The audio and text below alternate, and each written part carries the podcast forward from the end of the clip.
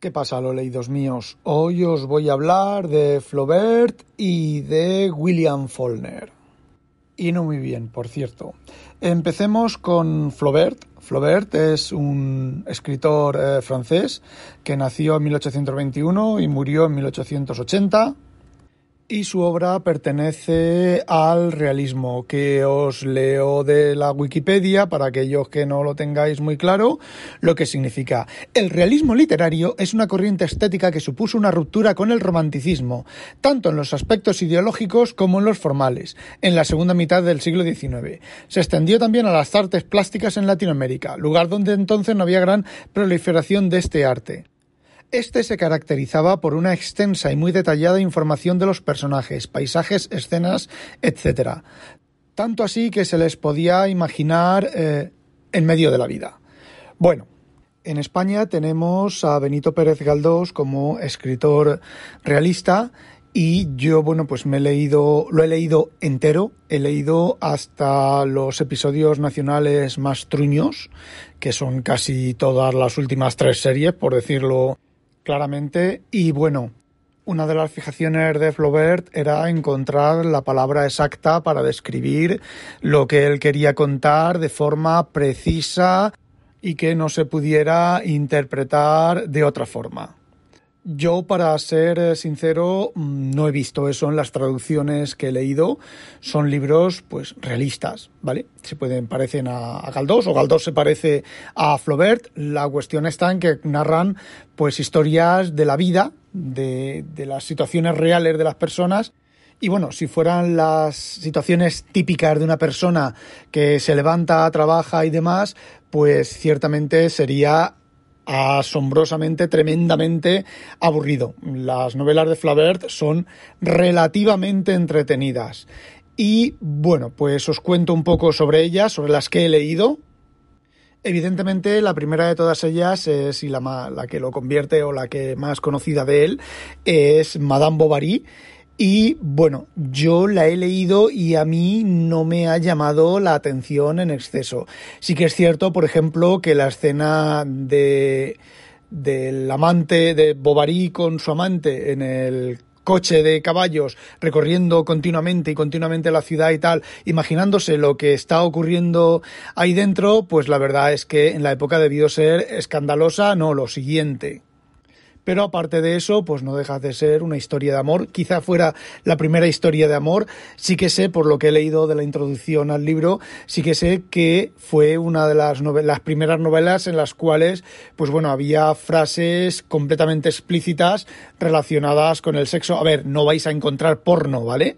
Eh, son cosas que al lector, situaciones que al lector claramente eh, entiende que están manteniendo pues relaciones sexuales esas, ese, hombre y esa mujer, por supuesto, siempre ese hombre y esa mujer. Y la historia básicamente transcurre en que Madame Bovary es una idealista, piensa que el amor es algo ideal, y bueno, pues tiene varios romances y termina pues eh, no sé si contarlo, bueno, sí, termina suicidándose. La historia, la historia de todo esto es que yo ya había leído Madame Bovary en mi juventud, no me acordaba de nada y cuando eh, leí la escena del coche de caballos, bueno, del coche circulando por los parques y la ciudad y demás, pues entonces recordé el libro entero, lo terminé de leer porque esta era ya casi el final. Y bien, tampoco tengo que decir eh, nada malo del libro. El libro ciertamente ha envejecido un poco. Hay muchas ñoñerías. Madame Bovary es tremendamente ñoña. Y ya si hablamos de ñoñerías, pues La educación sentimental, que es la otra novela que he leído. Pues la verdad es que me ha aburrido bastante. El tema es parecido. En este caso es un estudiante o dos estudiantes que tienen pues líos de falda. Siempre es la misma situación y bueno, pues a mí me ha aburrido bastante. Se lía uno de ellos, se lía con una mujer casada, em, digamos que tiene, queda con una cita ya para consumar la relación y la mujer no se presenta. Y el hombre, el chaval, pues se enfada muchísimo y la mujer no se ha presentado. Luego se entera que la mujer no se ha presentado porque se le pone malo un niño y tiene que cuidar al niño y demás. A ver, realismo, lo que realmente te podría ocurrir si te liaras con una mujer casada con niños pequeños que, bueno, sus niños están antes que tú, o en principio están antes que tú. Y no sé, nada más reseñable. Otra de las novelas que he leído ha sido Salambó. La verdad es que Salambó la pude no leer, sino que la escuché con el programa de Voice Dream mientras escaneaba libros. Estoy en medio de un proyecto bastante grande de escanear pues casi 80 libros. Y no, no es para ponerlos en internet ni nada. Es una colaboración que estoy haciendo con unos académicos. Tengo los libros, tengo el escáner, pues se los escaneo y se los paso. Y bueno, y evidentemente me los quedo yo. Porque a mí también me interesan. Y bueno, Salambó se lleva a cabo en una de las guerras contra Cartago, en concreto con la guerra de los mercenarios que ocurre un poco después de la Primera Guerra Púnica.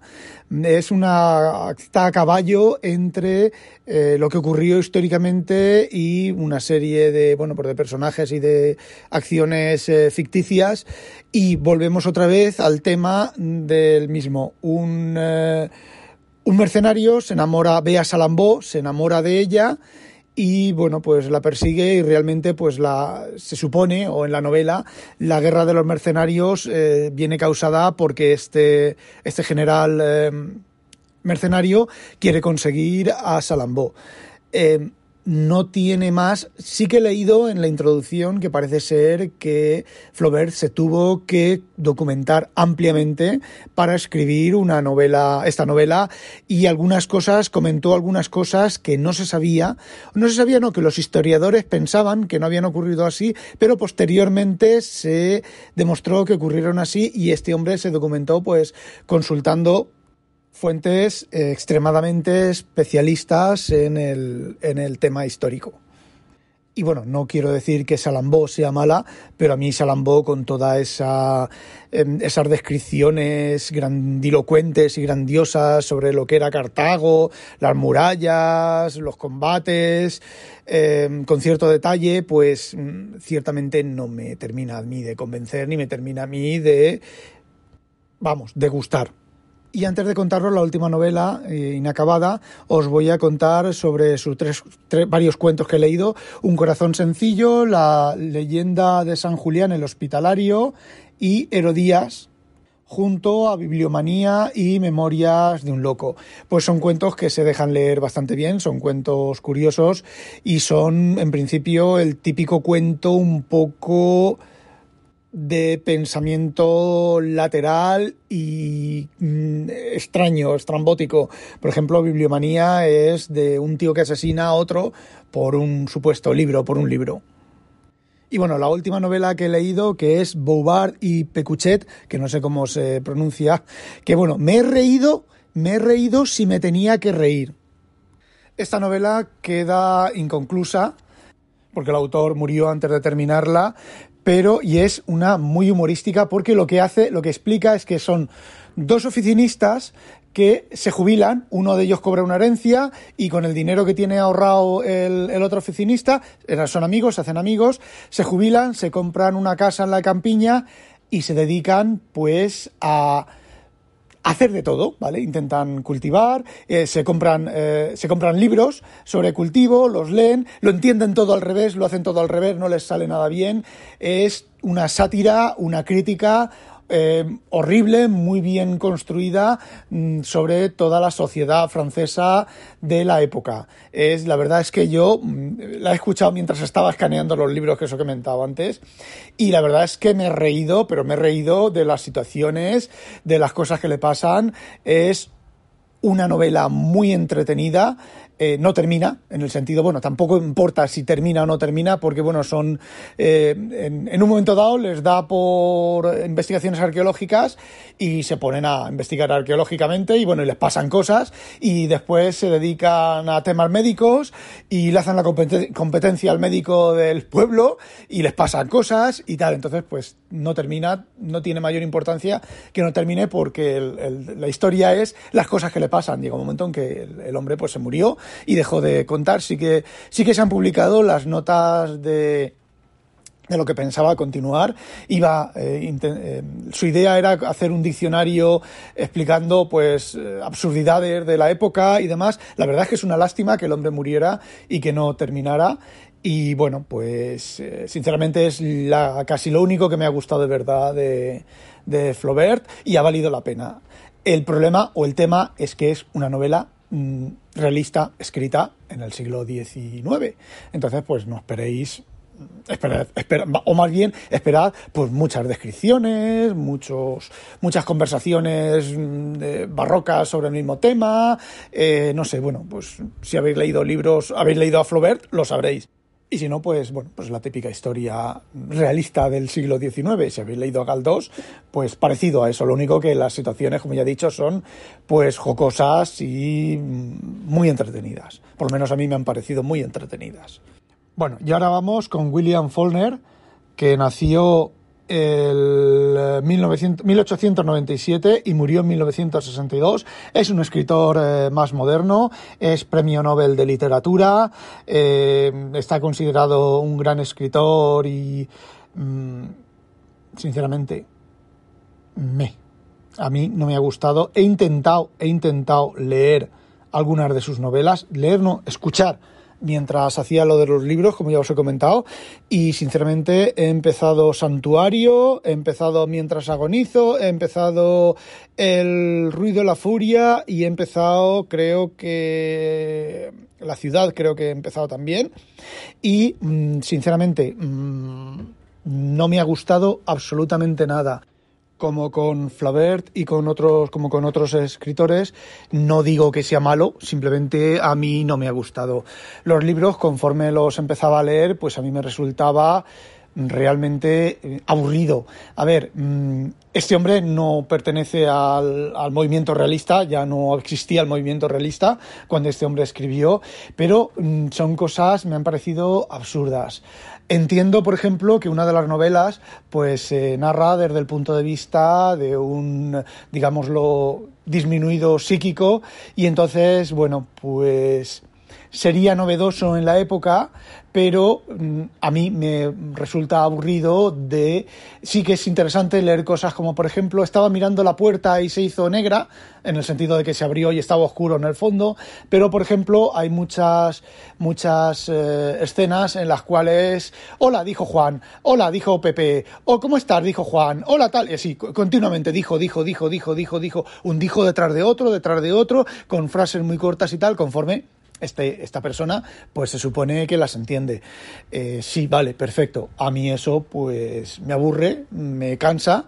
Y bueno, otra de las novelas, que no recuerdo cuál es ya, fijaos si, si eh, y las leí la semana pasada, fijaos si, si me ha interesado poco, pues otra de las novelas.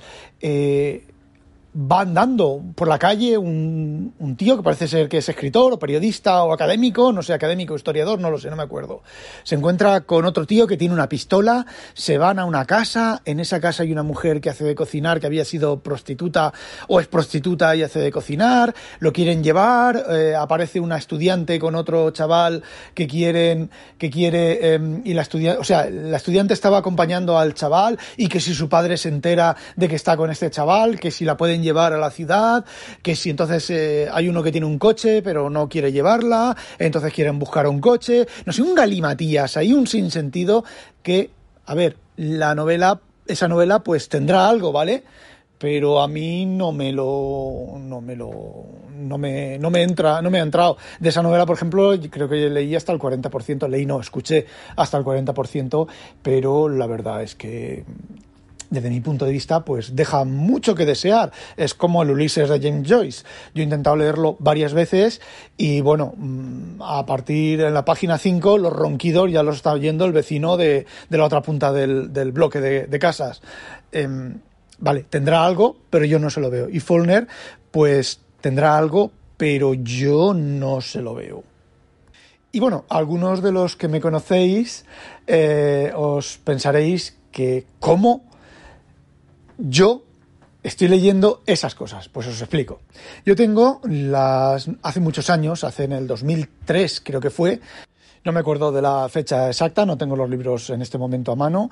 Y bueno, pues una colección de casi 100 libros, creo que eran, que eran las obras completas de autores clásicos. De hecho, ahí es donde leí por primera vez a Dickens completo, de ahí es donde leí a Galdós completo, eh, 12 volúmenes en Dickens, 12 volúmenes en Galdós, por cierto, en Dickens, pues eh, pensaba que podía estos libros podían estar o faltar alguna cosa. Encontré unas obras completas de Dickens en seis volúmenes y la verdad es que está todo. Y encima está en una fuente un poco más grande que se puede leer bastante mejor que las otras obras de Aguilar. Bueno, pues son varios autores. Está Follner, está Flaubert, está Oscar Wilde, está Edgar Allan Poe, está los dos que os he dicho antes. Víctor Hugo, Dostoyevsky, que también he intentado leerlo y no he podido, no he podido leer nada de eso. Me parece un galimatías lo que en Dostoyevsky, por lo menos las traducciones de ese libro y otras traducciones que he encontrado por ahí, eh, un galimatías entero. Aparte de lo absurdo de las situaciones y de las, de las, de las escenas que están descritas, muy mal descritas. Aparte de eso, lo que es el texto, las, un galimatías ininteligible. Por lo menos yo no he sido capaz de entender eso.